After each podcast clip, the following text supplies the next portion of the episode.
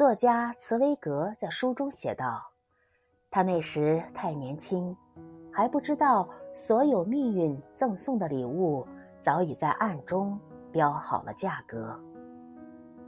年少的时候，总以为自己生命中所拥有的一切都是取之不尽、用之不竭的。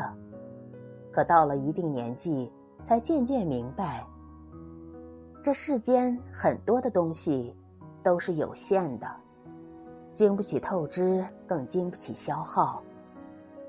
因为消耗的背后是失去，而透支的背后是昂贵的代价。